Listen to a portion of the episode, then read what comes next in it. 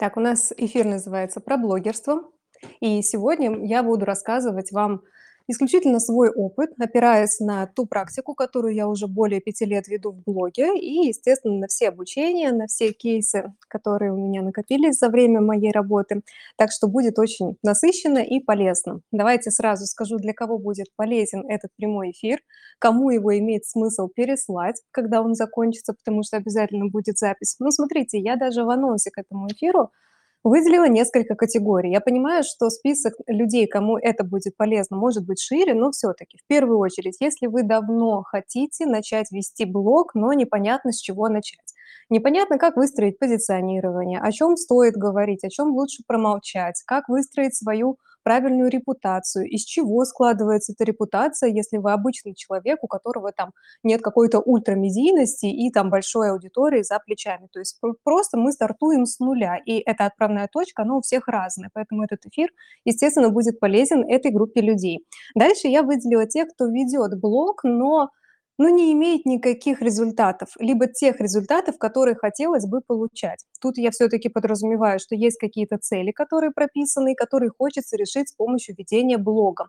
Я знаю людей, которые уже достаточно давно развивают свою личную страницу, могут быть профессионалами в своем деле, могут чередовать личный и рабочий контент, но при этом не чувствуется ни отклика от аудитории, ни вообще, что это кому-то интересно, не зарабатываются деньги с помощью блога. И, соответственно, ну, человек понимает, что его стратегия, она какая-то не такая, но непонятно, каким образом делать правильно. Следующая категория– это категория экспертов, которые умеют зарабатывать деньги на своих услугах, но при этом уперлись в потолок. Что я здесь имею в виду? Допустим, вы давно занимаетесь массажем и у вас есть постоянная аудитория, которая вас рекомендует, есть сарафанное радио, но при этом вы чувствуете, что вы уперлись в потолок, даже если у вас забита запись до отказа на несколько месяцев вперед, но при этом есть потолок в деньгах, есть некое выгорание и, допустим, есть амбиции на то, чтобы стать известным по своему городу или в своей отрасли, но за пределами города, и непонятно, как двигаться в этом направлении. Плюс ко всему, если здесь идет страх какой-то публичности и ну, не совсем понятно, как выходить на какие-то мероприятия, как правильно себя презентовать, то у человека в данном случае есть некий такой расфокус. То есть э, с чего все-таки начать и уместно ли в данном случае при такой ситуации начинать вести блог. Соответственно, эта аудитория тоже найдет пользу в этом эфире. Дальше э, обязательно выделила группу тех, кто устал от постоянной гонки за трендами. Что я здесь имею в виду? Допустим, вы опытный специалист, опытный блогер, у вас есть лояльная аудитория, но вы очень много времени тратите на то, чтобы соответствовать трендам, а, которые на сегодняшний день диктует сфера блогерство. То есть вы видите, вышли рилсы, ого, нужно подстраиваться. Видите, что формат stories, он поменялся. Допустим, были на 15 секунд, а стали на минуту. Соответственно, как здесь адаптироваться? Вы наблюдаете, что меняется стилистика оформления stories. Видите, что а, подача контента у разных людей выходит по-разному, и чьи-то вдохновляющие результаты вас, с одной стороны, мотивируют, с другой стороны, вгоняют в депрессию, потому что непонятно, как лично вам перестроить свое вещание в эти тренды. И есть некая усталость и апатия, и ощущение, что вы просто не поспеваете за требованиями рынка. Рынка, наверное, все-таки социальных сетей. И также я думаю, что этот эфир будет актуален тем, кто не хочет строить из себя не весь кого, надевать на себя чужую маску, ну, типа, знаете, транслировать успешный успех или а, всячески демонстрировать на высоких тонах свою профессиональность, тем самым немножечко а, предавая себя. То есть, допустим, вы считаете, что вы интроверт, а вам довольно-таки сложно выходить э, с этим вечным позитивом а, в блог, в сторис, а, какую-то полезную пользу выдавать постоянно, и вы чувствуете, что вам приходится как будто бы чужую одежду на себя примерять, надевая абсолютно неподходящее вам по стилю платье, но при этом делать вид, что так и было задумано. И, соответственно, вы бы и рады вести блог, но вот это вот ощущение, что вам постоянно приходится играть чужую роль, оно всячески лишает ведения блога а, удовольствие. То есть вам становится в тягость, когда нужно выйти в сторис, нужно что-то выложить, и вы становитесь заложником а, ситуации, что Нет контента, нет денег, нет сторис, нет охватов, нет охватов, значит, нет заявок, и все в этом духе. И в таком случае случается вот этот синдром «живу через камеру» и «живу жизнь ради того, чтобы показать ее в социальных сетях». Естественно, если у вас нет этих проблем, но при этом вы, допустим, еще ни с чем не столкнулись, потому что не начали вести блог, то вы подходите под первую категорию людей, которые хотели бы правильно стартануть в блогерстве. После того, как я продумала, для кого будет полезен этот эфир, я подумала, что важно сказать один важный, важный нюанс. Смотрите, я моя позиция, она может вам не нравиться. После этого можно выйти с эфира, чтобы дальше не слушать то, что не нравится. А, я считаю, что вести блог, если для вас нет цели в блогерстве, бессмысленно. Что я имею в виду? Сейчас очень много людей возмущается, что мы стали заложниками социальных сетей, что свидания проходят у пары, когда оба сидят в телефоне, что телефоны отдаляют людей друг от друга, и люди начинают забывать, что существует реальный мир, и вместо этого выходят социальные сети. Проблема действительно актуальная, но она возникла не на пустом месте. Во-первых, потому что в блогерство идут те, кто не имеет цели с этого блогерства зарабатывать, и, соответственно, они реально тратят свое бесценное время жизни непонятно на что, ради каких-то лайков, ради того, чтобы понтануться подаренным букетом цветов или отпуском раз в полгода, или если у кого там отпуск раз в месяц, то похвастаться этим. Но при этом они не становятся ни travel-блогерами, ни интересными личностями, не привлекают на себя внимание аудитории не делятся никакой пользой, но даже если они это делают, но взамен ничего не получают, это неравноценный обмен. Я знаю большое количество интереснейших личностей, которые ведут Инстаграм так, что за ними интересно смотреть, просто потому что человек реально динамично рассказывает свою жизнь. И в реальной жизни с этими людьми тоже интересно общаться. Но вот же парадокс. А, они это все показывают, транслируют, но ничего не продают. Дай бог, иногда им что-то предложат по бартеру, потому что у них есть достаточно лояльная аудитория. Ну, как бы и на этом все. И если честно, я считаю, что это нецелесообразно. Если ты не зарабатываешь в блоге, тратить силы на красивую ленту и все такое абсолютно бессмысленно. В таком случае ты остаешься зрителем, подписчиком какого-то эффектного человека. Это не должно обижать, просто нужно четко разграничить, вы хотите зарабатывать с блога или нет.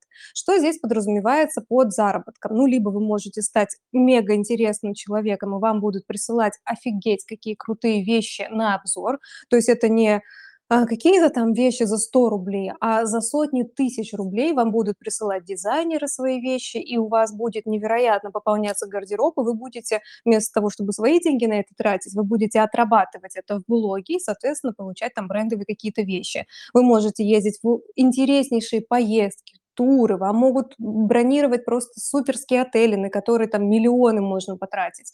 А, могут приглашать э, в качестве модели на фотосессию, если позволяет, допустим, ваш возраст и внешний вид, или вы подходите под требования заказчика. Это тоже вариант заработка. То есть это не те деньги, которые вам падают на карту, но это деньги, которые приходят через бартерный товар. Туда же приходят э, уже постепенно и просто начисление денег. То есть вам присылают товар, и еще и присылают деньги. Для, деньги оплачивают вашу работу, а товар вам присылают не вместо оплаты за вашу работу, а для того, чтобы вы просто его продемонстрировали.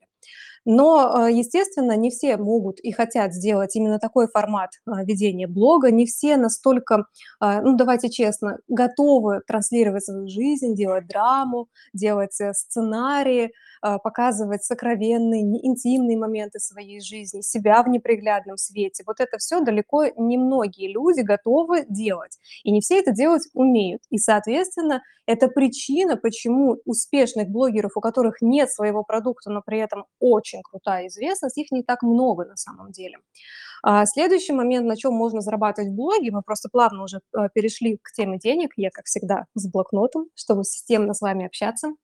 А следующая тема заработка– это продажа своих продуктов и услуг.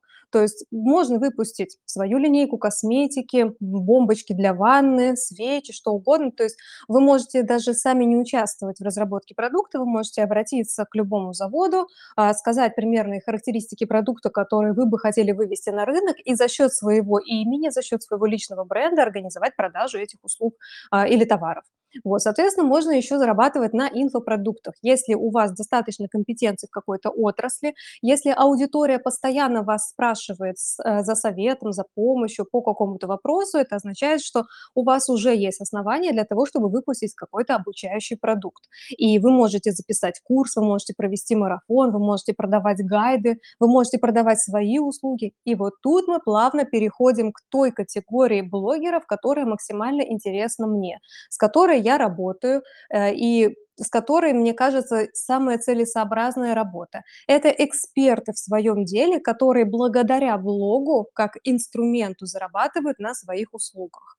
Какие это могут быть услуги или товары? Ну, на самом деле, абсолютно любые. То есть это валяние игрушек из войлока.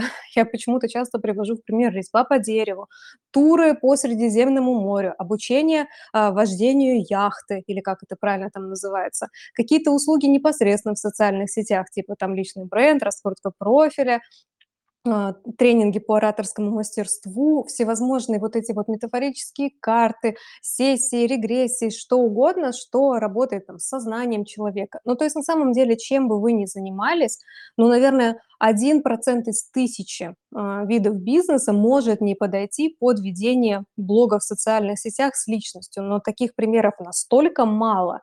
И если кто-то мне говорит, что ну там нельзя вот а, у меня завод по производству бетонных каких-нибудь там конструкций, о чем мне рассказывать?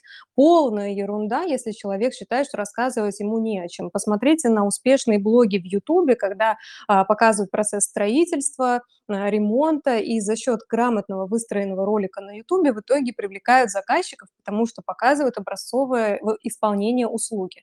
Поэтому на самом деле просто зависит от того, а, в какой социальной сети и каким типом контента продвигаться, но так или иначе бизнес без интернет-продвижения сейчас это не бизнес, это так, это подработка, это какой-то а, устаревший уже формат взаимодействия. Поэтому блогерство– это максимально интенсивное воздействие, но на вашу аудиторию. И я работаю с той категорией людей, которая а, уже умеет делать что-то, за это получает деньги, но не имеет выхода и правильного позиционирования в интернет. И Почему я сказала, что моя позиция может вам не понравиться? Ну, просто я считаю, что если в блоге не зарабатываются деньги и не говорю пока. То есть если вы просто пробуете, учитесь, пытаетесь понять, подходит вам это или нет, это другая история. А если вы даже не собираетесь выходить в блог, вы где-то работаете на стандартной работе, допустим, а, и вам это нравится, и вы на своем месте, у вас все получается, вы довольны своей жизнью, вам не нужно масштабирование, вам сейчас хорошо, то не нужно идти в блогерство, если вы не будете блогером. Просто вести страницу ради того, чтобы получать социальные поглаживания, лайки, комментарии, типа «красотка, вау, хочу так же, откуда туфли?» Ну, это говорит лишь о том, что у вас есть какая-то социальная проблема, личная несостоятельность, и вы хотите получить внимание от аудитории. Это не делает вас плохим человеком. Это просто занимает время вашей жизни, которое вы могли бы потратить на решение этой проблемы и понять, почему вам так важно получить социальное признание. Вот. Поэтому, если вам такая мысль не нравится, но вы при этом ведете блог и не хотите его вести правильно, чтобы с него зарабатывать, то, конечно, этот эфир вам не подойдет. Я думаю, на этом эфире останутся те, кто разделяет мою позицию, и это самое правильное. Давайте дальше посмотрим. Про деньги мы примерно посмотрели, да, какие есть варианты заработка денег в блоге. Но э, что еще я здесь выделяю? Это перспектива. Как только вы начинаете выходить в социальные сети, перед вами открывается масса возможностей, и тут самое главное на них среагировать реагировать. Вы когда только приходите в блогерство, у вас еще нулевой потенциал. Он может быть за вашими плечами. Ваша предыдущая работа, или даже если каких-то достижений в работе не было, и вы не занимались каким-то крайне полезным делом, и это тоже неплохо, а, но у вас есть ваши мысли, которые вы хотели бы людям рассказать, ну, допустим, стесняетесь, это уже является почвой для блога. И вы можете начать с этого. То есть у вас есть вы в первую очередь, этого у вас никто не отнимет. И поверьте, даже в текущей ситуации, если вам кажется, что ваша точка А– это очень слабо развитая личность, и вам кажется, что никто на вас не пойдет, никому не будет интересно, что вы говорите, никто не воспользуется вашими советами, и что бы вы ни сказали, кто-то это уже сказал лучше, чем вы, то тут, пожалуйста, успокойтесь, уберите из себя вот эту эту вот маску самозванца, что вы никому не нужны. У меня на эту тему есть э, статьи на моем канале, на котором вы сейчас находитесь и смотрите этот эфир. Также в феврале я еще буду, еще будут статьи, я одну уже прям классную написала, про то, что нет никакого смысла вот так вот себя обесценивать. Также у меня рилсы есть на эту тему. Вы подумайте о том, что если вот вы до этого дня никогда не лепили пельмени, а тут вдруг вы их вылепили, и у вас не получилось, и вы об этом можете рассказать, вы уже лепили пельмени, а большая часть вашего окружения этого не делала, они их, допустим, покупают, у вас не получилось, и вы проанализировали, почему. Вы кого-то можете вдохновить на лепку этих пельменей, кто-то с вами поспорит, что вы делали все неправильно, но вы так или иначе уже сделали один шаг, который ваша аудитория сегодня не сделала и вчера не сделала, и этим вы уже отличаетесь. На таком простом, банальном примере я хочу вам показать, что не нужно начинать, когда у вас уже все хорошо. Это большое заблуждение, что нужно показывать себя миру только когда у вас уже все получилось. А до тех пор, пока вам не нравится то, как вы живете, то показывать себя не следует. Это огромное заблуждение, потому что на самом деле люди хотят видеть рост.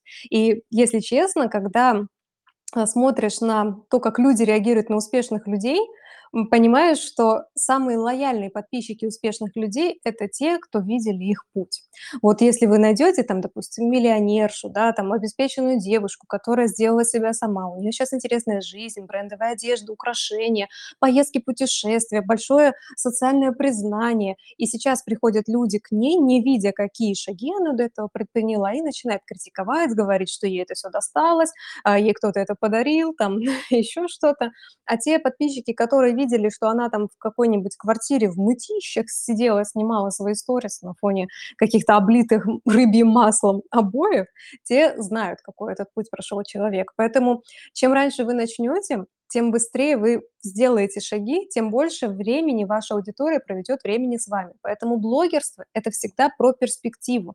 Вы начинаете ну, можно сказать, никем, но, по крайней мере, в социальной жизни, вот в интернете, вы еще никто, ну, потому что о вас нет никакой информации, вас никто не цитирует, не репостит, о вас не вспоминают, когда вопрос касается какой-то темы. Ну, допустим, а, вы занимаетесь там созданием интерьерных картин. И если вы об этом еще не говорили в социальных сетях, то ваши подписчики услышав про интерьерные картины, не вспомнят про вас. Но это можно изменить, как только вы начнете об этом рассказывать. Поэтому, когда бы вы ни начали, это всегда будет начало. Вы никогда не начнете с середины. Как бы вы ни стали успешны по вашим меркам, когда вы придете в блог, никому не нужна эта успешность, никто не знает, как вы к ней пришли, и всем интересно, как вы пришли. А если вы хотите просто показать, что вот я, мне там 35, у меня четверо детей, три тренировки в неделю, квартира в Дубае, все такое, вы показываете уже свою конечную точку, у аудитории возникает вопрос, что это за пуп земли тут нарисовался, а, а что это ты тут хвастаешься?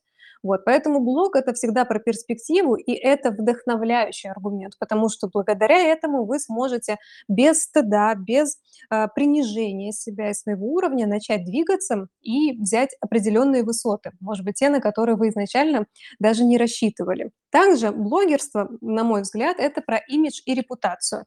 Это, конечно, касается в первую очередь экспертов, то есть тех людей, которые зарабатывают на своих услугах и на своих товарах, и ведут социальные сети в качестве, ну, можно сказать, визитки. Только на сегодняшний день мало одной визитки. Я вам приведу пример. Когда вы составляете резюме, ну, допустим, для HeadHunter, вам там нужно дать ссылку на свои социальные сети. И, допустим, если работодатель заинтересовался вашим профессиональным опытом, и вы в целом показались релевантны той должности, на которую претендуете, работодатель или HR перейдет в ваши социальные сети и если что-то его там отпугнет, а это случается вот так за несколько секунд, не нужно вглубь листать, чтобы понять, человек вообще как в себе, не в себе, а, то вам откажут. Ваше резюме ну, просто сразу отбракуют и пришлют «спасибо за отклик, если будет надо, мы про вас вспомним». Ну, вот это типичное вранье а, в тактичном формате формулировки. Вот, смотрите, а, сейчас социальные сети– это ваше лицо для удаленного собеседования. То есть вас еще человек не слышал, не видел, с вами диалог не вел. Резюме в данном случае может вообще быть ну, сухим, ну то есть это текст. А, даже если он составлен с помощью профессионала, то он всё равно не отражает, как вы смеетесь, какой у вас голос, какой у вас вкус на юмор, как вы проводите досуг, вообще как вы выглядите. Этого всего нет. Одна фотография в резюме этого не объясняет. И поэтому для работодателя самый простой способ понять, кто составил это резюме- это перейти на страницу вашу в социальных сетях. И в таком случае это гораздо больше, чем визитка. Это, кстати, к вопросу о том, что если вы не зарабатываете на блоге, но при этом вас вообще нет в социальных сетях, это тоже всегда большой вопрос. То есть это такая, знаете, проблема современности. С одной стороны, это бессмысленно развивать социальные сети, если ты там не зарабатываешь. С другой стороны, если сейчас тебя нет в социальных сетях, возникает, э, большой вопрос: а чем же ты занимаешься? Неужели у тебя настолько плотный график, что тебе не нужны социальные сети, и ты свое лицо в мир не показал? Неужели у тебя нет друзей, с которыми ты общаешься посредством социальных сетей? Неужели ты не смотришь за своими одноклассниками и не поддерживаешь связь? Ведь смотрите, как в современном мире всё устроено. Мы, а, живем в разных городах. Наши города на сегодняшний день, места пребывания, отличаются от места нашего рождения, от места, где мы закончили школу, высшее учебное заведение. Люди меняют города, поэтому меняется круг общения. Но это не значит, что когда вы уехали в другой город, других людей, которые знали вас в прежнем месте жительства, их больше не существует. Они существуют.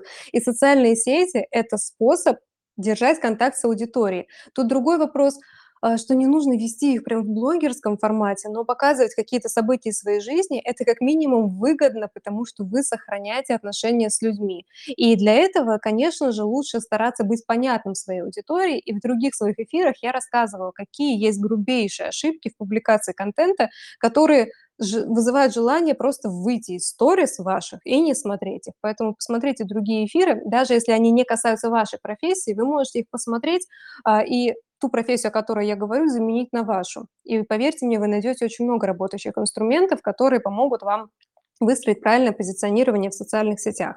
Поэтому социальные сети и блогерство- это в любом случае имидж и репутация, которая нарабатывается быстрее, чем если вы их не ведете. В социальных сетях вы можете одной сторис охватить всех своих подписчиков. Но даже если у вас слабенькие охваты, всё равно те, кому реально вы интересны, они на вас посмотрят. Просто представьте, как много усилий нужно приложить для того, чтобы там 100 под э, 100 по 100 посмотревшим людям, а, без "Инстаграм", да, взять и рассказать о том, чем вы занимаетесь, что вы зовете на консультацию, что вы, э, делаете бисерные ожерелья на заказ. Ну ну что вам нужно сделать? Ну, вам нужно будет прибегнуть к традиционной рекламе, а, размещаться где-нибудь в в "Яндекс.Директе", там, в верхних полосах, брать какие-то, короче, платные рекламные услуги. Но вы можете просто своим 100 активным подписчикам рассказать о том, чем вы занимаетесь, потратив для этого 1 единицу времени, а не 100. Потому что если нет социальных сетей, вам приходится совершать контакт индивидуально с каждым человеком. Подумайте об этом для того, чтобы взвесить, насколько социальные сети влияют на ваш имидж и репутацию. Естественно, всё, что вы говорите в социальных сетях, работает либо на вас, либо против вас. И если вы эксперт, который хочет зарабатывать больше, работать не с напрягом, то, конечно, вам нужно развивать блогерство. Так, и смотрите, а, неочевидный пункт, почему-то про него вообще практически никто не говорит, хотя я думаю, что скоро вообще одумаются. А, социальные сети и блогерство- это в первую очередь про развитие личности, про ваш кругозор, про вашу эрудицию. Поверьте, вот если вам кажется, что вам сейчас нечего сказать, возможно, как бы это не было обидно, так и есть. Но вот если вы несколько лет были полностью в заботах о ребенке, и ваши компетенции- это про правильный уход о ребенке, но вы не об этом хотите говорить в блоге, и, допустим, у вас не было времени ходить на какие-то курсы, девичники, там, на мастер-майнды, вы книги толком не читали, то вы, скорее всего, немножечко выпали из социальной жизни. И может быть такое, что вам действительно нечего сказать, мысли не формулируются, идеи новые не приходят, интересы ваши немножечко подзагнили. Да, такое может быть, но это ж не приговор, это же не навсегда.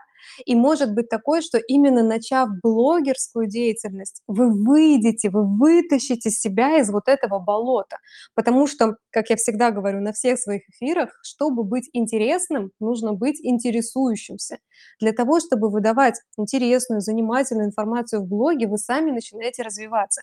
Причем самая идеальная модель- это когда вы не ради аудитории пляшете и думаете: "Господи, что бы еще им рассказать?" И вы начинаете лезть вообще в разные дебри, инте искать какие-то топ-10 фактов, а, интересные места в Южной Америке, водопады, еще что-то. А, это надолго надолго не будет работать. То есть вы просто начнете рассказывать вообще обо всем, но это не совсем является вашими интересами. Если же ради того, чтобы вести блог, вы начнете глубже копаться в том, в чем вам реально интересно, как минимум вы наконец-то начнете тренировать мозг, потому что блогерство- это тренажер для публичности. Вы общаетесь только с камерой.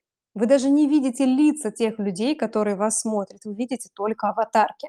Вы видите количество просмотров, может быть, комментарий вам кто-то напишет, лайк, вы видите, что кто-то поделился вашим видео, но живого взаимодействия не происходит. И вот именно поэтому у меня возникает вопрос: откуда столько волнения перед выходом в сторис? Почему люди краснеют, бледнеют, у них заплетается язык, вообще, э, полное чувство стыда и провала, когда начинают записывать сторис? Вы чего боитесь? Вы даже не видите этих людей. При этом, когда вы видите живых людей, к вам кто-то обратится, вряд ли у вас язык не имеет. Вы же хорошо отвечаете, вы же умеете это делать. Так вот, блогерство- это то, что позволяет вам сохранять в тонусе все ваши ключевые навыки.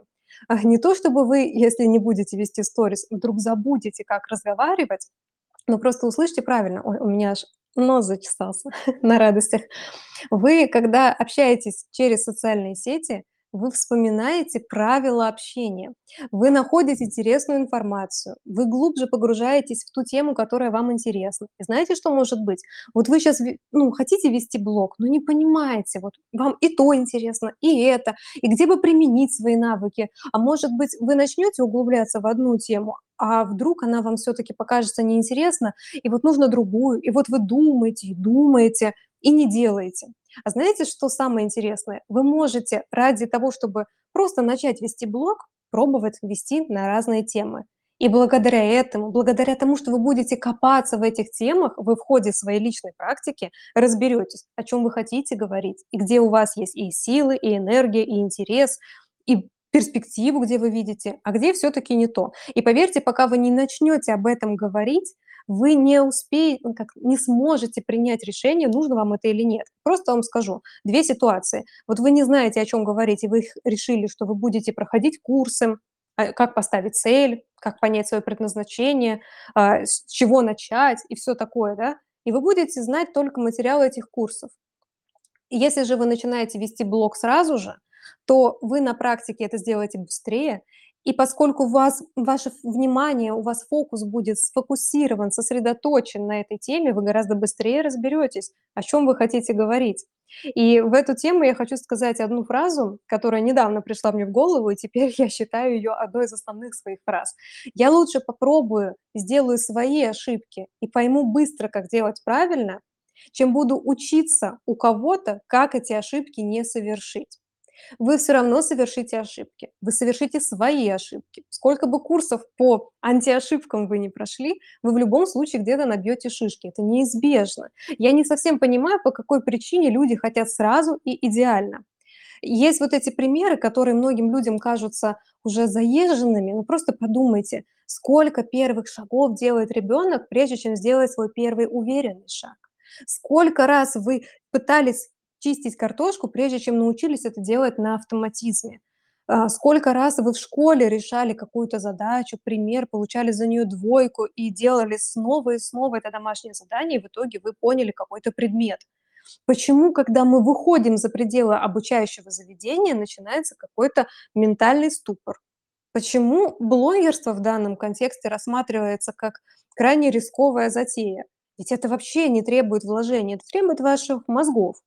Я понимаю, что не все хотят свои мозги напрягать, но тем не менее, если вы хотите вести блог, если вы хотите попробовать себя в блогерстве, если у вас есть, может быть, где-то там в глубине маленький росточек желания, что вы хотите зарабатывать на блоге, но у вас сверху есть броня: "У меня не получится, я не умею говорить, писать, я некрасивая". Ну, вот эта вся ерунда, навешанная обществом.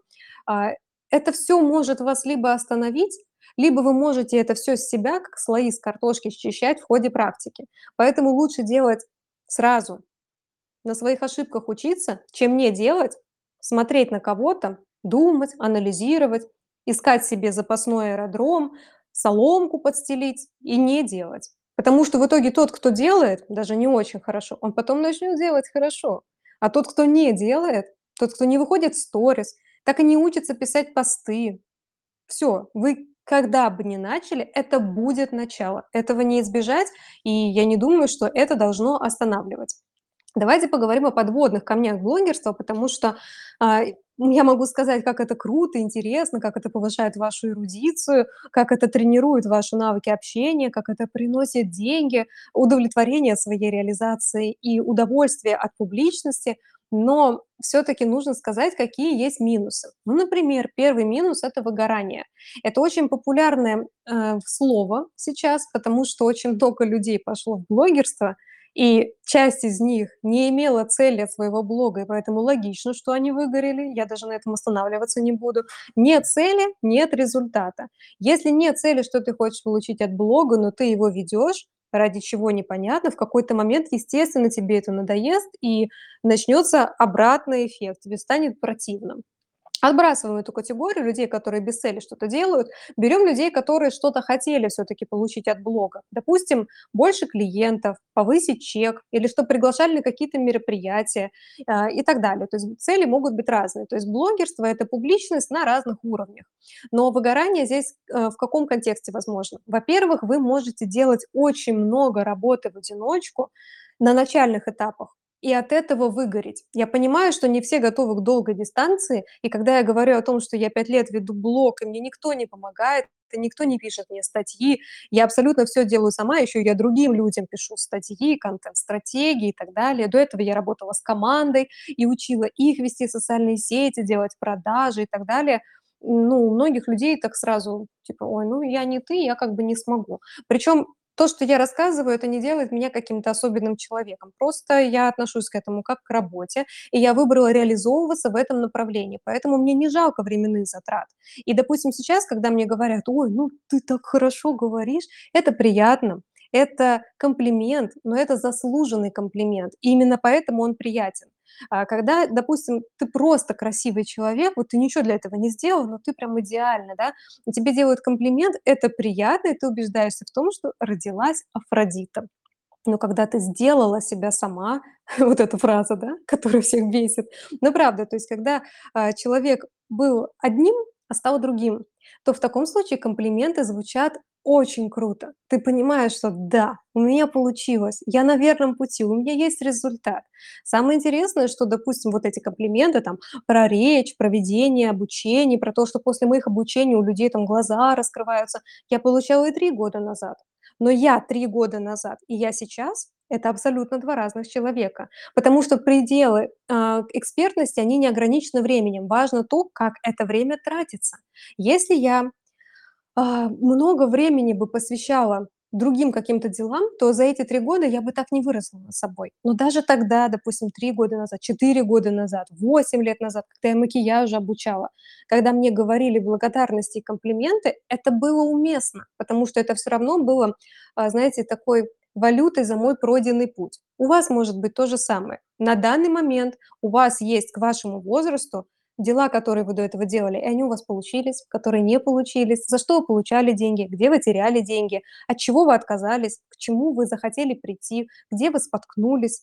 И всё это- это на самом деле контент. Не обязательно говорить, ну, прям вот навыворот, да, свою вот личную жизнь. Но у вас, поверьте, вот кем бы вы ни были, у вас точно есть то, что будет интересно другим людям, на каком бы этапе развития, по вашему мнению, вы не находились. Но всё-таки ещё из-за чего может быть выгорание? Из-за неправильно построенной работы. Если нет структуры в голове, как правильно делать, то вы мечетесь из тренда в тренд. Одно обучение посмотрели, начали по нему делать, надоело, потеряли терпение. А, допустим, ещё, знаете, в процессе, выполнения новых действий результата не получили. Ну, вам сказали, что нужно вести рилс, допустим. Вы выкладываете их 2 недели и видите, что они набирают там по 50 просмотров. Ну, просто 50 просмотров на видео, а вы хотите, чтобы там были 1000. Всё, вам становится обидно, вам кажется, что не получается, что если бы хоть одно из них было нормальным, оно бы уже завирусилось, например, и вы, допустим, прекращаете это делать. И это ошибка. Но вы ещё об этом не знаете. Вы начинаете пробовать новую методику. Вам кажется, что вы быстро реагируете, И если что-то не зашло, вы пробуете дальше. Но вы не даете времени на на то, чтобы что-то произошло. Вы не даете себе разгон. Вы, может быть, просто не совсем понимаете какие там алгоритмы или еще что-то, но так или иначе выгорание происходит из-за того, что вы пробуете одно за другим, и ничего из этого не приносит результата, и начинает складываться ощущение, что вы отдаете в блог больше, чем вы с него получаете. Вы надежд на блог возлагаете больше, чем в итоге у вас получается удачных каких-то проектов. Конечно, тут можно выгореть. Еще такой момент, а, когда ведешь блог и рилсы, и видео, и фото, и посты, и сторис, и все делаешь одновременно, и сценарий там все продумываешь, красиво оформляешь, то на это уходит много времени в начале. Ну, то есть, когда ты учишься это делать, даже если ты уже умеешь делать это хорошо, все равно есть определенное время, когда нужно набить руку для быстрой работы. И вот пока не случился вот этот переломный момент, когда вы научились делать быстро то же самое, вы начинаете выгорать. Но самая главная причина выгорания- это когда вы не получаете деньги за то, что вы делаете. Понятно, что когда вы выкладываете рилс, вам никто не платит. Но если с рилса к вам приходят клиенты, значит, рилс принес вам деньги. И когда ваша работа оценена не просто вот этими лайками и благодарностями, а вы получаете деньги, то, естественно, ну, выгорание как-то не наступает, как-то становится интересно даже это делать. Ну и вот мы получаем либо выгорание из-за неправильной работы, либо из-за того, что вы слишком быстро ждете результата, и ваши ожидания расходятся с реальностью, либо потому, что вы неправильно ведете блог. Есть еще четвертая причина, когда у вас по-настоящему много своей работы, и вы начинаете вести блог, чтобы, допустим, у вас было еще больше клиентов, а потом бросаете. Потому что, а, допустим, вам ну, у вас забита плотная запись, допустим, там, я не знаю, вы психолог или вы визажист, у вас полно клиентов. Вы такие, ну ладно, начну вести блог. И к вам приходит еще больше клиентов, вам их некуда запихнуть, и вы говорите, мне оно не надо. И не понимаете того простого факта, что благодаря блогерству к вам не просто пришли клиенты, а у вас появился шанс поднять свои услуги, отсечь тех, кто больше за эту сумму к вам приходить не будет, тем самым за счет повышения услуг вы сохраняете свой уровень дохода, но снижаете на себя нагрузку. Плюс ко всему, увеличивая доход, вы можете, допустим, а, взять няню для того, чтобы не разрываться между ребенком и заказами, и не говорить, что, допустим, ну, у вас на семью и на, на работу времени не хватает. Мистика, у меня настолько чешется нос, просто, просто удивительно. Такого не было никогда. Вот. Соответственно, если вы просто не опять же, это не до конца выстроено понимание, ради чего вам блог. Ну, вот если у вас полно заказов, и вы такие: "Да куда мне? Мне зачем развивать "Инстаграм"? У меня и так некуда запихнуть этих клиентов". Значит, что-то не так. Значит, вы пашете. Это неплохо, но если у вас столько клиентов, скорее всего, если вы чуть-чуть поднимете цену, то они от вас не отпишутся и не перестанут к вам ходить, если вы реально такой классный мастер. А если вам ходят только из-за того, что у вас дешево, то у меня плохие новости. В общем, выгорание- это, с одной стороны, неизбежная ситуация, потому что рано или поздно каждый блогер проходит это когда, ну, все, ну, не хочется выходить в Инстаграм. Но на этот счет есть контент-план, который спасает, заранее подготовленный контент, который вы публикуете, неважно, какое у вас сегодня настроение, и это отличное подспорье. И третье- это Правильная упаковка блога, когда вам не обязательно выходить в сторис для того, чтобы у вас покупали. Вам не обязательно опубликовать новый пост или показать свою свежую работу, но у вас уже есть выстроенная система, которая превращает посетителей в подписчиков, а подписчиков в клиентов, а потом они становятся постоянными клиентами и еще и вашими а, рекламщиками, которые рассказывают о вас. Так можно сделать. То есть это и есть в итоге то, к чему может прийти эксперт, когда у него правильно упакованная страница. Упакованная- это означает, что там есть все, что человеку, пришедшему на нее впервые, делает вас понятным и интересует человека, и помогает ему принять решение в покупке. Вот что такое упаковка простыми словами. Дальше подводный камень- это, ну, я об этом частично сейчас сказала, это большие временные затраты. Тут нужно быть готовым к этому. Я вот не буду вам сейчас оказывать медвежью услугу и говорить о том, что да ладно, да вы все успеете. Я не знаю, успеете вы или нет. Я не знаю, как у вас дела с тайм-менеджментом. Успеваете ли вы сейчас даже без блогерства жить свою жизнь? Я этого не знаю. Но точно знаю, что когда появляется новое дело, куда вы вкладываете энергию, на энтузиазме, на первых порах вы найдете время для этого, потом вам станет тяжко, потому что вы уже вольетесь, э, в блогерство, и вам нужно будет как-то балансировать между всеми сферами своей жизни. И, допустим, если вам изначально стало сложно, тут 2 варианта: либо бросить, ну и откатиться, да, и просто вы впустую потратили свое время, либо заняться оптимизацией времени. Ну, то есть поставить себе задачу, разобраться с тем, какие дела сосут у вас очень много времени и энергии, что в блоге можно сделать быстрее. То есть я обещала вам вот, э, в этом эфире дать ключи к успеху, в частности, как сократить время на работу в блоге. Давайте я сейчас об этом скажу. Для сокращения ваших временных затрат в блог вам нужно оптимизировать работу. Звучит как-то отстраненно, да? Иными словами, вам сначала нужно научиться делать сторис. Да, это будет долго. Ну, не в смысле, что вы долго будете учиться. Вы долго вначале будете их делать. Либо вы будете перезаписывать по несколько дублей, пока не научитесь говорить с первого раза и не примете себя со своими возможными оговорками, да, это нормально. А потом вы будете, возможно, долго клепать визуал.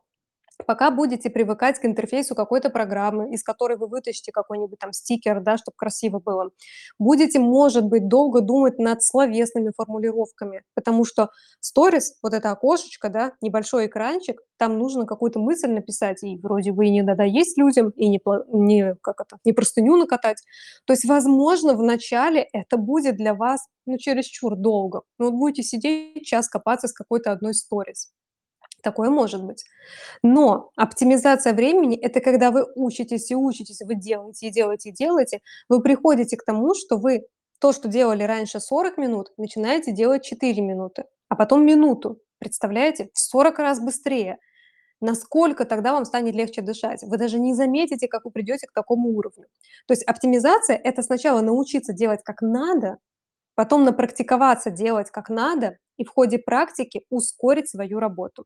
Безусловно, есть приложения, которые упрощают работу и помогут вам сразу создавать красивый контент, но и с приложениями нужно разобраться, и со смыслами, и так далее. А, что еще касается оптимизации работы в блоге? Выходить в блог всегда нужно с какой-то целью. Не нужно выкладывать контент ради контента. Тут есть другой подводный камень. Ну, типа, если мне сегодня нечего сказать, то я и не выйду в сторис. И так прошла неделя, и так прошло 2 недели, а вам все еще нечего сказать. Понятно, что чем дольше вас нет в блоге, тем больше у вас возникает вопросов к тому, как в него вернуться, что о себе сказать, а, как объяснить свое отсутствие, надо ли его объяснять.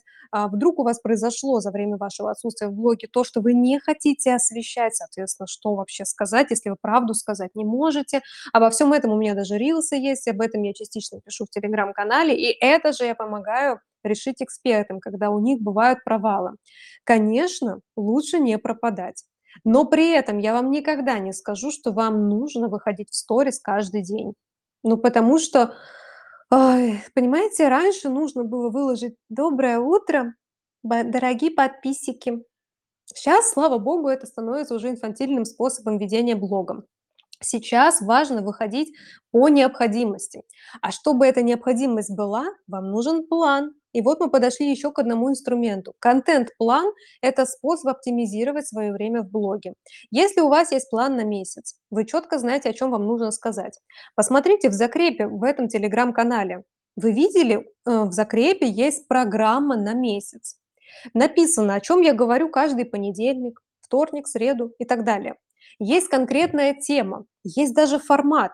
Вот, допустим, каждый четверг у нас эфир. Соответственно, я не сижу в четверг с вот такими вот вставшими дыбом волосами с мыслью, что же вам сказать. Я четко знаю, что у меня четверг- это эфир с вами, и у меня программа прописана. Я знаю, о чем я буду с вами говорить, и поэтому я не трачу время на то, чтобы придумать это, и не стрессую, если у меня не получается. Соответственно, можно сказать: "Ну, я же до этого время потратила". Ну, то есть я составила контент-план. Ну, сейчас я составляю контент-план быстро. Тем более это же не какому-то другому человеку составить контент-план, перед этим нужно сделать распаковку личности и так далее. Я-то себя знаю, я-то знаю, о чем я хочу с вами говорить. И поэтому я делаю это быстро. Я могу за час написать план на целый месяц по контенту в Telegram, еще за час план на целый месяц по контенту в Instagram и так далее, а потом ему приде э, его, придерживаться. И за час можно написать не только план, но и даже тезисы, и туда же еще успеть вписать статьи какие-то, уже подготовить не только план, но и контент. Понимаете? Это всё опыт. Этому я тоже обучаю. Понятно, что в начале просто вот слова разбегаются, как тараканы, когда включили свет, просто в вообще очень сложно сфокусироваться. Но если есть цель не жить ради блога, не жить через камеру, не придумывать события, не надевать на себя какой-то чужой образ ради того, чтобы привлечь чьё-то внимание, ради этих охватов мифических, мистических и никому не нужных, то, соответственно, просто необходимо поставить цель. Я хочу вести блог так, чтобы не ощущать, что я живу ради этого. Это означает, что блог- это часть вашей жизни, которую вы выбрали транслировать. И вот этот подводный камень в виде того, что слишком много времени уходит и так далее. Вот знаете, что могу сказать? Если бы ну, я разговаривала с опытными блогерами, у которых всегда очень крутые, классные сторис, и у меня всегда к ним был вопрос. Ну, то есть я знаю, что они не успевают смотреть толком конференцию. Они сидят и смотрят через камеру, какой момент в речи спикера лучше зафиксировать. И сидят, м, спикера толком не слушают, а смотрят в экран телефона. Или не отдыхают на пляже, а смотрят, с какой стороны сделать там фотку или еще что-то. Ну, то есть это действительно получается, что человек вроде по факту был на Мальдивах, но Мальдив он не ощутил. Он был там, э, в роли фотографа, в роли ну, работал там, короче, а ехал отдыхать. И всё это лишь потому, что нет контента, а, нет плана, контент-плана. Это так смешно звучит, вы представляете? Как будто бы от контент-плана зависит. Так что я могу вам сказать? У опытных блогеров, чё думаете, контент-плана нет? Конечно, есть. Это же опытные блогеры, так и должно быть. Но как они выполняют, э, движение по контент-плану- это, конечно, стихийное в моменте создание контента, естественно, забирает время время из суток. И еще, а, чересчур загоняться по визуалу и из всего делать конфетку образцовую, эффектную- это тоже, ну, не совсем про естественность. Я не говорю о том, что нужно вообще без фильтров снимать, там делать какое-то говняное изображение и думать, что все это оценят. Нет. Есть способ оптимизировать своё время. Так, давайте двигаться дальше. Подводные камни в виде немгновенного результата. Ну, смотрите, мне кажется, я уже этого момента коснулась, просто хочу дать такое напутствие. М, блог- это плавно развивающаяся платформа, в которой вы зарабатываете себе рейтинг. Вы привыкаете к тому, что вы что-то делаете, и аудитория привыкает к тому, что вы это делаете. Люди привыкают слышать ваш голос, видеть ваши фотографии, ваше лицо, слышать то, как вы разговариваете. Более того, люди привыкают получать контент продающий. Ну, то есть вы что-то продаёте, и людям нужно адаптироваться на это. Не сразу у вас купят, особенно если вы только-только о себе заявили. К вам будут присматриваться. А, не сразу у вас получится найти свою рабочую сторону для селфи. Не сразу вы научитесь обрабатывать. Ну, то есть не мгновенно. Не будет так, что вот вы посмотрели вебинар мой сейчас и как преисполнились осознаниями, и как пошли клепать контент, и уже завтра у вас нет отбоя от клиентов, рекламодатели мечтают взять вакантное место, окошко свободное на рекламу и так далее. Так не будет. И это неплохо. Еще такой момент вам в успокоение скажу. Если вам сейчас сразу дать в распоряжение большие социальные активы, то есть, допустим, 3 000 000 подписчиков и работу с рекламодателями, премиальными брендами, допустим, вы не сможете. Вы еще не доросли до такого охвата, вы еще ему не соответствуете. Это тоже нормально. Я не говорю о том, что, а, человек с охватом там в 100 человек, а, в сторис и в 100 000 человек- это типа прям вообще разные люди. Но просто если вы не прошли этот путь, вы даже не знаете, как удержать клиента, вы даже не знаете, как удержать внимание, вы еще не набили ошибки. Поэтому ошибки- это на самом деле то, к чему нужно стремиться. Если вы наконец начнете их совершать, вы наконец-то поймете, как их не совершать. Так, и следующее, да, это неизбежные ошибки. У меня здесь есть в подводных камнях. Их не нужно стесняться, не нужно бояться. Это как раз таки то, что станет, а, вашей платформой для роста. В чём могут быть ошибки? Не так сказали, не в то время выложили сторис, не те хэштеги поставили, а, не тем фильтром обработали, не через ту программу прогнали видео, оно стало мутным. Вот у меня сейчас выходят рилсы каждый день, и я экспериментировала с программой для создания видео. Я совершила ошибку. Моё видео настолько мутное, как будто я снимала на самый ужасный по характеристикам телефон. через непротертую камеру в плохом освещении. Вот такого качества мое видео. И что вы думаете, я его удалила? Нет. Ну, просто что мне показывает только успех? Но как бы успех-то из чего-то же произрастает. Так не бывает, чтобы не было сразу все хорошо. И я не стесняюсь того, что, допустим, ну, посмотрят там мой рилс в плохом качестве и там что-то мне напишут плохое. Мне вообще без разницы. Я вообще не для этого делаю. И одно видео, или там сколько их там, на самом деле, три-четыре видео, потому что я записывала в один день и вот обработала их, они такие мутные. Ну, я расстроилась, что м, 5 видео с такими крутыми смыслами пришлось, э, ну, как бы уронить по рейтингу, потому что красивая картинка не вышла. А у меня там и макияж, и прическа, и классные сценарии. Можно было бы перезаписать, но зачем тратить на это время, когда я иду дальше? Я на этих видео не остановилась. Нет такого, что я их выложила сижу, жду. Ну чё, как дела у этих видео? Ой, не пошло, надо срочно что-то менять. Нет, у меня видео записано на месяц вперед. Я выкладываю их каждый день, и мне не важно, что было с предыдущим видео.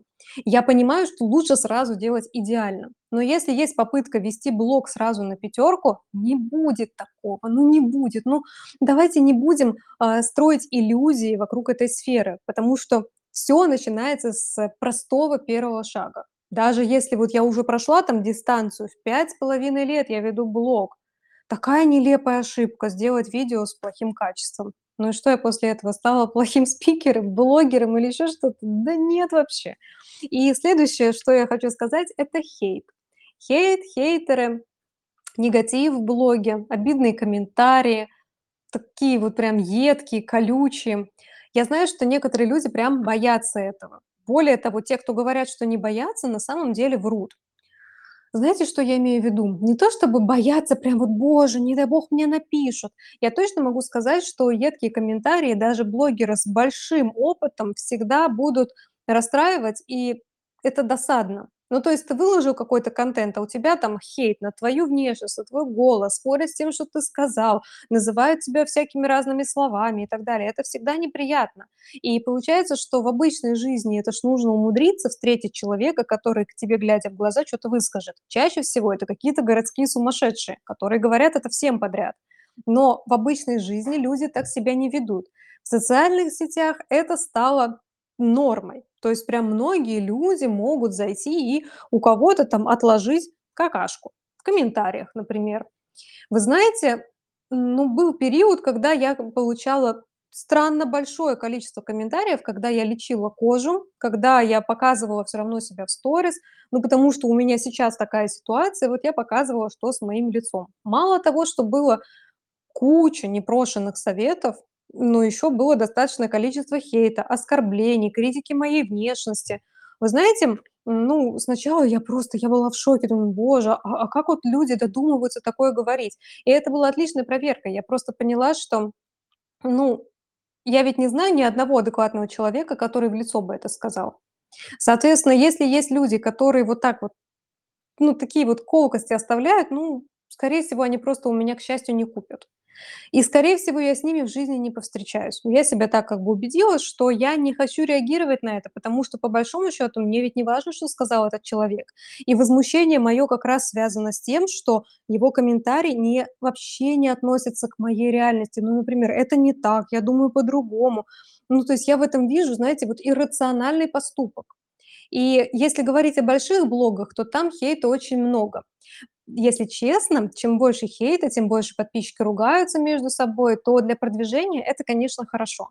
Поэтому я, кстати, знаю одного блогера, у нее там более миллиона подписчиков, она говорит: "Я просто не захожу в комментарии, я выложила публикацию, и я научилась в нее не заходить. Они там вообще палками дубасят друг друга, вообще там истерика случается, но я в этом не участвую. Зато мой пост очень хорошо продвигается, а постоянные подписчики всегда будут на моей стороне, и если что, они еще и там с хейтерами поругаются.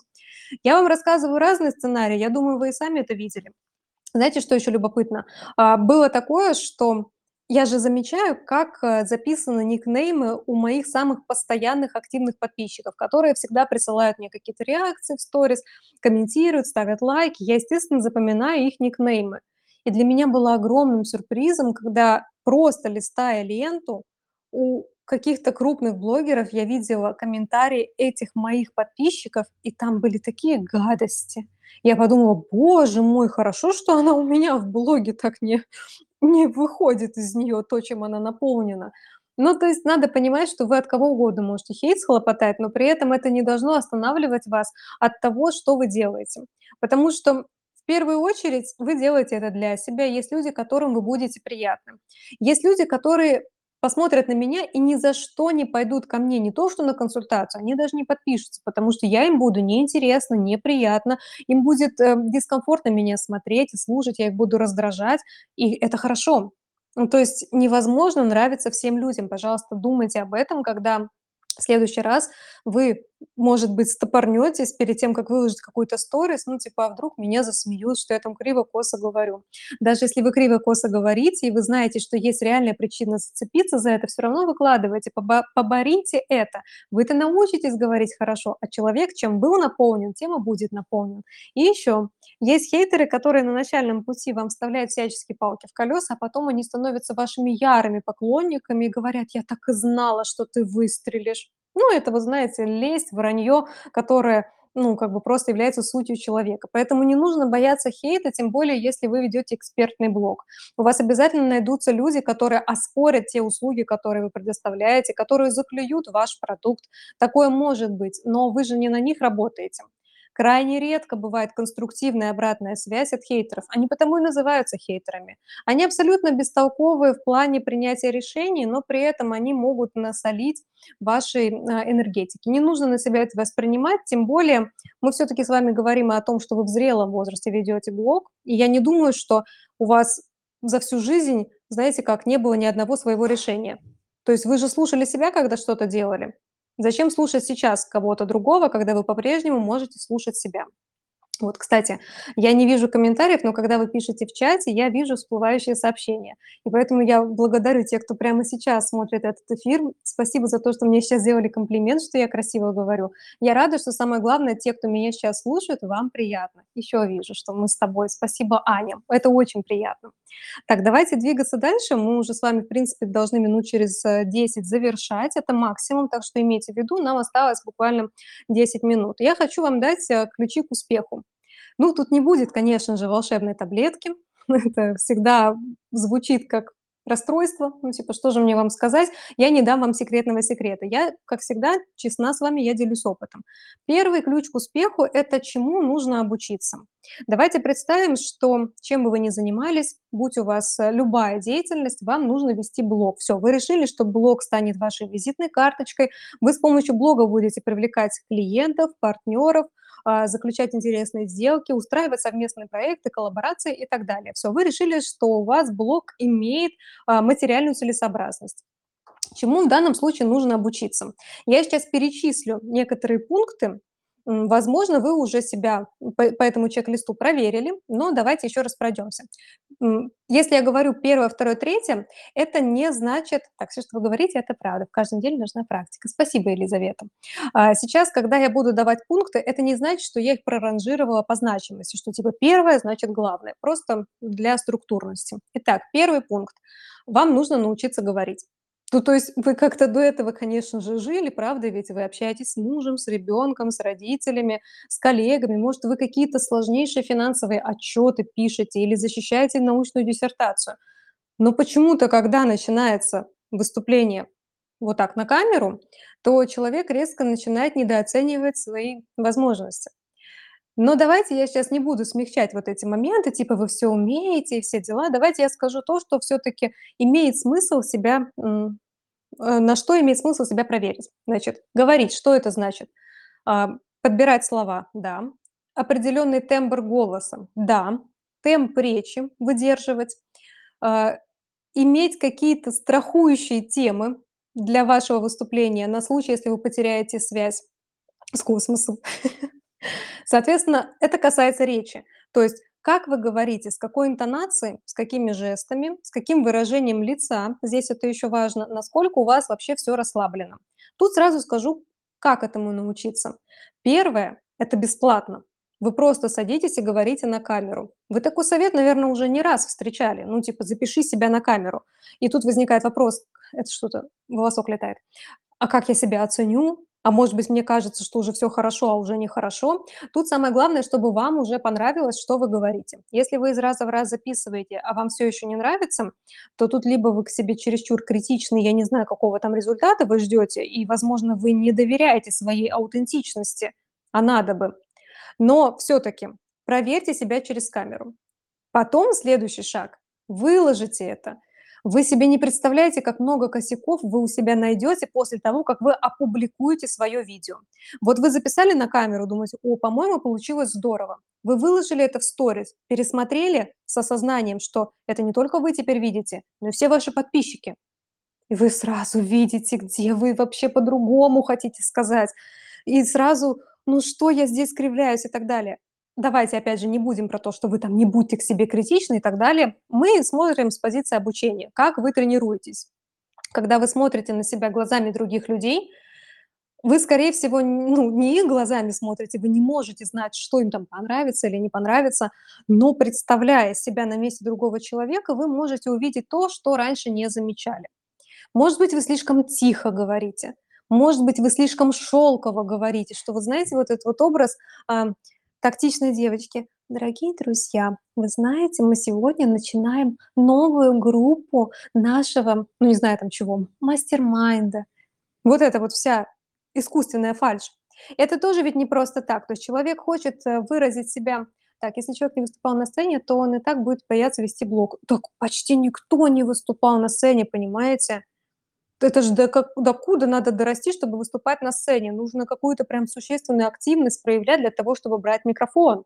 Мы щас говорим об обычных людях, у которых вовсе нет какого-то сценического опыта. Сценически не обязательно там петь или стендап, да, э, зачитывать. Понятно, что может быть, э, ведение там какого-то праздника или защита отчёта, что угодно. Но давайте вот вернёмся. То есть вы, короче, когда смотрите на себя и видите вот какую-то излишнюю елейность, какую-то фальшь или, может быть, вот у вас голос становится таким. Это знаете, как у меня статья будет, что детям не платят денег. Я эту фразу тоже вычитала. Так или иначе, я всегда обучаюсь, и любой эксперт, который кажется вам крутым, он всегда обучается. Нет людей, которые стоят на месте и при этом интересны другим людям. Всегда развитие привлекает больше, чем болото. Сами знаете, около реки сидеть приятнее, чем около болота. Вот то же самое. Так вот, а, по поводу того, что у детей не покупают. Детям могут дать конфетку, но денег детям не дадут. Поэтому если вы зрелый человек, но вы разговариваете высоким, сжатым, сдавленным голосом, как будто вы себе надели ошейник и всё, и вот вы на привязи на какой-то, работайте с этим. Есть курсы по ораторскому мастерству, есть, э, мастер-классы по работе с голосом. Даже сейчас в "Инстаграме" есть настолько крутые блоги, экспертные блоги, где человек, который обучает там за сотни тысяч рублей за одну личную консультацию, бесплатно делится советами, которые можно применять. Это не какие-то ерундовые советы. Даже их, если применять, можно кратно вырасти над собой, особенно если проводить домашнюю работу и анализировать свой прогресс. Поэтому избавляемся от высокого голоса, избавляемся от вот этого вот шелкового образа вежливого эксперта, не тараторим. Это, знаете, было моей проблемой всегда. Я очень быстро говорю, очень сильно. И мне всегда говорили: "Помедленнее, помедленнее". На что я всегда говорила: "Если твоих мозгов не хватает, чтобы уловить скорость моего мышления, это не мои проблемы". И вот таким же голосом я говорила. Ну, то есть я защищалась, оборонялась, думала: "Ну что, они не могут понять? А как мне ещё говорить? Ну вот я так говорю, ну вот я такая". Так вот, хочешь развиваться- убери вот это вот "я такая". И тут нужно чувствовать разницу. С одной стороны, есть то, что делает вас уникальным, и именно поэтому вы можете оставить за собой свои исключительные особенности, не копируя кого-то по манере, там, по внешнему виду. Но если вам аудитория говорит, что им что-то от вас даётся сложно, это сигнал к тому, что реально над собой нужно работать. И не так-то на самом деле и сложно определить, что является вашей сильной стороной, которая будет усиливать вашу уникальность, а что является вашим недоразвитым умением. Я над собой тоже работала постоянно. Руки не знала, куда деть, как шагать, когда оффлайн мероприятие ведёшь. Это сложно вначале, это волнительно. Если вам хоть кто-то скажет, что публичное выступление для него сейчас вообще ерунда, соврут. Для меня публичные выступления привычны, я ни одного из них не боюсь, но я всегда волнуюсь. Страх и волнение- разные вещи. Я не могу не волноваться, и никто не может не волноваться. Ты выходишь в люди, у тебя программа, ты ответственность несешь. Как не волноваться? Но это не должно останавливать от действий. Соответственно, над голосом мы работаем. Над словарным запасом мы работаем. У меня на канале есть статья про то, дано ли красиво говорить. Ну, условное слово красиво, но все-таки это дано или это практика? Это талант или это развитое умение после тренировки? Почитайте. Если не, вы не видите, где эта статья, у меня в закрепленных сообщениях есть summary. Summary– это когда в одном посте есть ссылки на все посты за предыдущий месяц. Есть за январь, есть за декабрь. Можете посмотреть. Там прям статья, зачитаешься. Так, следующее. У кого учить? Так, давайте чему еще нужно учиться? Говорить а, и презентовать себя. Да? Следующее– это писать. И вот это вот выражение, возражение «я не писатель», строчить тексты и мемуары– это не мое. Ну, ну не твое, ну не пиши, ну и тогда не лезь. Вот так могу сказать. То есть, как, а, когда мы, допустим, изучаем алгебру, мы же не можем сказать, а, тригонометрия– это не мое, или это из геометрии. Ну, понятно, да, мой уровень эрудиции в математических науках. Мы же не можем выбросить что-то и сказать, это не мое. Если ты что-то выбрасываешь из обучения, ты получаешь за это двойку. Вот, допустим, химия в школе– это не мое. Я за нее получила двойку. Все. Здесь то же самое. Если текст– это не мое, двойка в социальных сетях– это упущенная выгода. Никто не поставит двойку, никто вам не напишет, а что ты посты не пишешь, у тебя ни одного текста. Никто этого не сделает. Но при этом могли бы прийти к вам деньги, ну, сами, да, деньги пришли, но они не придут. И вы даже не узнаете об этом. Вы даже не узнаете, сколько к вам не пришло. Поэтому если есть какие-то пункты по чек-листу, что важно уметь блогеру, то, соответственно, мы над этим работаем. Сразу хочу сказать, что все, кто думают, что они не умеют писать, чаще всего заблуждаются. Писать умеют все. Вопрос в том, что не совсем понимает, как это строится, и бывает одна консультация, и человек сразу преисполняется осознанием, как оказывается просто писать, и все это время он это умел. Соответственно, мы и пытаемся говорить, пытаемся писать. Что еще нужно? Научиться фотографироваться. Я не говорю фотографировать, это тоже важно. Снять процесс. Но фотографироваться. Есть курсы по позингу. Идите. Начните ходить регулярно на фотосессии, ставя перед собой цель на каждой фотосессии отпозировать лучше, чем на предыдущей. Подбирайте фотографов, которые помогают в позинге. Таким образом, вы на практике отработаете, найдете свою рабочую сторону и поймете, как разместить себя в кадре. Потому что в дальнейшем вам необходимы будут личные фотографии. И если вы не можете сфотографироваться, то вас никто нормально не сфоткает. Есть простая функция, таймер на телефоне. Вы можете всегда себе сами сделать контент. Но если вы не знаете, куда сесть, как сесть, вы не знаете свою рабочую сторону, вы скованы, сжаты и так далее, будет сложно, будет некрасиво. Поэтому учитесь. А, вы поверьте, что вживую вы всегда более крутые, чем на фотках, если вы не умеете фоткаться. И чаще всего люди, которые видят фотки, на которых вы не умеете фоткаться, они такие, ну, что, ну, какая-то, ну так себе видят вас вживую, такие: "Вау, ты, оказывается, такая классная, там, а ты, оказывается, ниже, чем я думала, на фотках ты была большая", и так далее. Соответственно, вам необходимо освоить навык фотографирования, чтобы у вас было полное совпадение образа. Это, кстати, один из критериев, как люди нас оценивают. Не в смысле красивый или некрасивый человек, это все очень условное понятие. Люди просто пытаются понять, они на фотографии вас узнали, вы вообще реальны, вы естественны или нет. И потом они еще смотрят вас в жизни. Это тоже очень важно.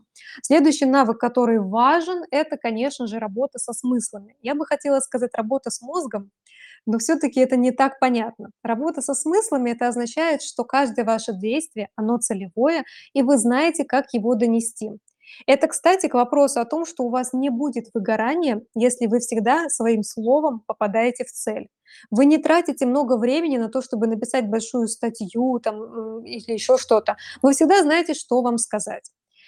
И если вы научитесь лаконично изъясняться, написать правильные сторис, описать свой день не просто с позиции «я сегодня поела, поспала, приготовила поесть», и люди такие «ну и?», а если вы привяжете это к своим мыслям, к своей идее, к своей специфике работы. Если вы будете придерживаться сценария своей жизни, то, соответственно, вы будете экономить время в блоге, будете укреплять своё позиционирование. И даже когда вы не будете говорить напрямую о своих ценностях, то даже обычная трансляция вашей жизни, она будет укреплять внимание подписчиков и делать из них ваших интернет-друзей, можно так сказать. Понятно, что у нас нет цели типа: "Ой, я хочу дружить со всеми миллионами моих подписчиков". Но нужно людей уважать. Я считаю, что блогерство- это очень высокая мера социальной ответственности. Я бы хотела, чтобы каждый блогер это понимал. Потому что, во-первых, человек с большим количеством подписчиков, он оказывает влияние на принятие решений. Ведь не просто так по рекомендации блогера что-то покупают, например. Так покупают не только то, что он продаёт, но также и его идеи.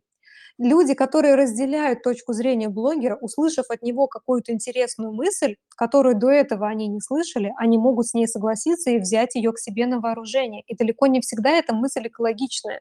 Поэтому блогерство- это влияние, которое оказывает человек на своих зрителей. И, во-первых, это нужно понимать. Во-вторых, мне кажется, ключевое- это нужно уважать того, кто тебя смотрит и слушает. Вот я уважаю вас, вы сейчас сидите. Время, ну, по моему времени 7 часов. У вас я не знаю, сколько времени, по Москве должно быть 8, 8:15. Мы сейчас с вами находимся в одном пространстве. Я, мне кажется, не имею морального права занимать ваше время, а, непоставленной программой, подбирать слова и в процессе эфира придумывать, что я хочу сказать. Также я выражаю вам своё уважение, приводя себя в порядок. Это, безусловно, и моё уважение к себе, потому что есть определённые критерии, что я делаю для себя. Но в данном случае я это делаю с уважением к вам, потому что вы находитесь сейчас со мной на встрече. У нас с вами происходит коммуникация. Люди, которые будут смотреть меня в записи, они тоже будут со мной взаимодействовать. Поэтому моё уважение к вам- это хороший свет. Картинка в инс в "Телеграме" не очень хорошая, потому что всё-таки мутная трансляция идёт. Но тем не менее, с моей стороны, на что я могу повлиять- это хороший свет, хороший звук, опрятный внешний вид и подготовленная программа для того, чтобы вам максимально комфортно было воспринимать те смыслы, которые я транслирую. Чтобы вы это время провели с пользой и не пожалели о том, что я какое-то бесценное время вашей жизни заняла так, что вы жалеете, что вы пришли на этот эфир. Это недопустимо. То же самое в блоге, даже в сторис, которые сгорают через 24 часа. Если уважать того, кто тебя смотрит, то тебе захочется и фотографию покрасивее сделать, и подпись сделать, чтобы человек не думал, что же ты там имела в виду. Тебе захочется проявить к человеку уважение, и это будет, а, материализовано даже в способе подачи контента, понимаете? Поэтому я убеждена, что это и есть ключ, один из важнейших ключей к экологичному блогерству. Когда вы не предаёте себя, не строите из себя того, кем вы не являетесь, но при этом вы поднимаете свой уровень нормы для того, чтобы в блоге уважать аудиторию и транслировать пользу, не помешавшись на пользе, когда в итоге людям надоест тебя смотреть. То есть сохраняя свою личность, демонстрируя свою экспертность, давая людям выбор: пойти к тебе на обучение или нет. Вот, например, человек может посмотреть мой эфир и на этом закончить взаимодействие со мной. Может подписаться на канал, может начать репостить мои видео или статьи, может пойти ко мне на бесплатный аудит, может пойти ко мне на платную консультацию, на личное сопровождение, на обучение написания сценариев, а может вообще отписаться. И это нормально, это выбор. И когда ведёте блог, я думаю, что самое крутое, если вы рассчитываете на то, что вы даёте людям право делать выбор. Ваше право- это вести контент так, как вы считаете нужным, так, как вы чувствуете. Естественно, прокачивая свою экспертность и конкурируя с другими экспертами. Это хорошо. Конкуренция всегда рождает улучшение качества предоставления услуг, там, информации и товара. Но при этом вы уважаете право своего подписчика выразить любое мнение по отношению к вам. Его право, да, но ваше право остаётся за вами. Допустим, то мнение, которое вам не нравится, вы запрещаете транслировать в своём блоге, поэтому можно кого-то заблокировать, можно запретить комментирование. Это не обидно. То есть вы сами устанавливаете правила, но вы полностью уважаете право человека любым образом относиться к вам, к вашему контенту, к вашим услугам, к вашим продающим выступлениям, к чему угодно. Мы должны это делать, мне кажется, обязательно. А, смотрите, ещё следующий пункт, что я хотела вам сказать напоследок- это когда вы выбираете, у кого учиться, вы в первую очередь смотрите Ну, на регалии. Ну, регалии- это не в смысле чемпионат там блогеров, э, всея Руси или еще что-то. Смотрите, что человек сделал. Тут дело даже не в цифре подписчиков, а в подаче контента, в передаче смысла. Посмотрите, чему вы хотите научиться. Вы хотите делать, как этот человек или нет? Вам понятно, что он делает или нет? Вам нравится, что он делает или нет? А кому еще это нравится? А применимо ли это для вашей ниши? А нужна ли вам такая подача? А этот человек учит такой подаче или он помогает мне понять свою подачу? Ведите всегда диалог, а, с собой и с потенциальным продуктом, на который вы, допустим, смотрите. Для того, чтобы вести блог, вот как мы уже резюмировали, говорить, писать, вести презентационные какие-то выступления, эфиры- это вообще топ. Если вы научитесь это делать, это просто шикарно. Экологичный блогер, как круто звучит быть естественным, настоящим в блоге. Ирина, спасибо за комментарий. Ну, вот я этому здесь обучаю. Это мое видение. И, кстати, почему я говорила, что важно транслировать ценности. Вот кому не нравится, что я говорю, которые, ну, допустим, люди могут сказать чересчур там, не знаю, заумно или искусственно, или что угодно могут щас найти в моих словах, и это нормально. Это значит, нам просто не по пути, и мы видим блогерство по-разному. Поэтому мое мнение, что любой человек, который умеет делать хоть что-то, может на этом зарабатывать деньги. И блогерство в данном случае будет бесценным и бесплатным инструментом, а, который может вывести вас на новый уровень своего развития, интеллектуального потенциала, качества знакомств, которые начнут вас неизбежно окружать. Потому что иногда, э, не хватает просто новых людей, а со старыми уже говорить не о чем. Блогерство- это отличный способ выйти в люди и сменить окружение по вашим критериям, потому что к вам неизбежно придут только те, кто готов с вами общаться. Кто не готов, они к вам не придут. Это отличный фильтр, мне кажется.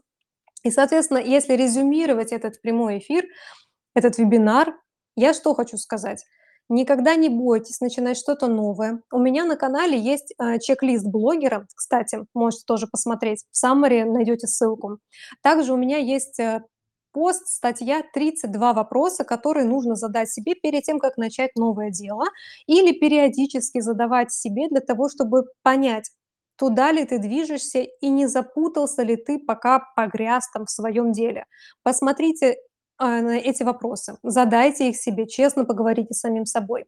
Точно могу сказать, что блогерство в моем видении- это всегда развитие, это перспектива, это имидж, это ваш собственный рост над собой, и это самая выгодная инвестиция. Потому что, научившись вести блог, вы, скорее всего, так хорошо научитесь вести себя в оффлайне, как вам и не снилось. И да, есть блогеры, которые очень энергичные, динамичные на камеру, у них всегда какие-то экшены, а вживую ты их увидишь- это будет скованная серая мышь, которая не может связать 2 слов и выступить на сцене со своей же темой. Для такого человека будет проблема. Это говорит о том, что была надета чужая маска, возможно, была использована стратегия продюсера, который сказал: "Тебе нужно вести себя вот таким вот образом". Это сейчас в тренде, и это модно. Человек это делает, но это не является его сутью. Что я в данном случае считаю? Если вы говорите правду, если вы научились говорить о себе, про себя, о своем продукте, о своей сфере деятельности, у вас не будет проблемы даже по чужому контент-плану снять свои собственные рилс. Я сейчас работаю с клиентом, я пишу ей сценарий рилс, потому что она не совсем может оценить, о чём думают её потенциальные клиенты. Я с точки зрения блогера вижу уже, какие есть запросы. Я пишу ей сценарии, но она их скажет сама, своими словами, своим голосом, лицом, мимикой, со своей энергией, и это будут уже не мои слова. Поэтому самое главное- оставаться собой. Этот тренд уже давно был в моем блоге, но сейчас это стало мейнстримом. Быть собой, быть честным, уважать аудиторию, уважать себя и понимать, что блогерство- это не молниеносный результат, но это точно стоит того. Собственно, на этом всё. Комментарий под этим эфиром вы можете написать, и мы с вами можем подискутировать, пообщаться. Пересылайте этот эфир тем людям, которые всё еще сомневаются, стоит ли начинать быть блогером. Тем более вы посмотрели его, и вы знаете, о чём я говорю. Подумайте о том, кому это сейчас может быть полезно. Это бесплатная информация, которая поможет кому-то заработать много денег. Я была рада пообщаться с вами в эфире. Шикарного вам дня, красивых блогов. До встречи на моей странице и на новых эфирах.